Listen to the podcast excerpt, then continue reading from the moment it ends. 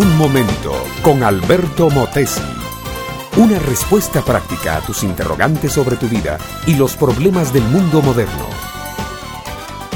La pobre ciudad, amable oyente, tan llena de humo, de bruma, de niebla y de luces chillonas, no ve las estrellas el ciudadano encandilado con las luces de letreros luminosos, de los escaparates de las tiendas, de las marquesinas de los teatros, si alguna vez se le ocurre mirar hacia arriba, apenas ve el reflejo difuso de esas luces artificiales.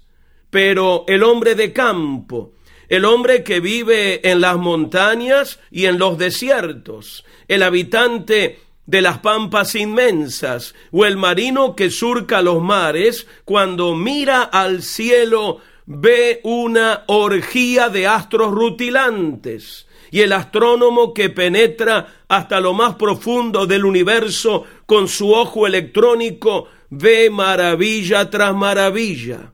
Bien, amable oyente, esas estrellas que parecen a simple vista tan fijas e inmóviles, en verdad todas están huyendo a extrema velocidad huyendo unas de otras hacia todos los puntos del espacio, huyendo a la desbandada como cuando uno hace un disparo de escopeta a una bandada de palomas posadas en un alambre.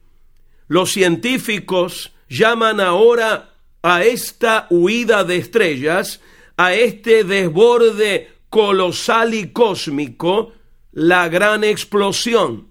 Y nos dicen que el origen del universo ha sido una gran explosión primitiva que en un instante dio origen a toda la materia que hay en el espacio y que puso en movimiento a todas las galaxias, nebulosas, estrellas, soles y planetas.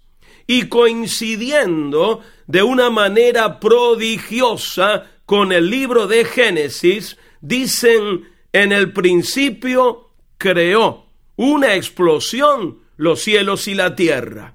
El libro de Génesis dice, en el principio creó Dios los cielos y la tierra. Algo más que coincidencia, mi amiga, mi amigo. La ciencia nos dice ahora que todas las cosas no son eternas, que tuvieron un comienzo, un principio y que algo no se animan a decir que o quién estuvo detrás de esa gran explosión porque evidentemente algo o alguien debió detonar una carga para que se produzca el gran estallido. La ciencia busca una respuesta. La fe acepta la respuesta ya en la Biblia. En el principio creó Dios. El Salmo 96 contiene estas palabras. Los dioses de los pueblos son ídolos pero Jehová hizo los cielos. Todos los pueblos de la tierra han inventado religiones para su uso y han concretado sus creencias en forma de ídolos, imágenes, fetiches. Algunos de ellos en forma de animales, otros de aves o insectos, otros en forma de monstruos, pero ídolos muertos, nada más que materia. Dios el Dios de la Biblia es el Dios único, creador de todo lo que existe. El Dios que amando a los seres humanos se hizo hombre y como hombre se entregó en la cruz para salvarnos del pecado. Este, mi amiga, mi amigo, es el Dios que tú necesitas. Grande, pero cerca de nuestra necesidad. Santo, pero amigo de los pecadores tu amigo y tu salvador personal.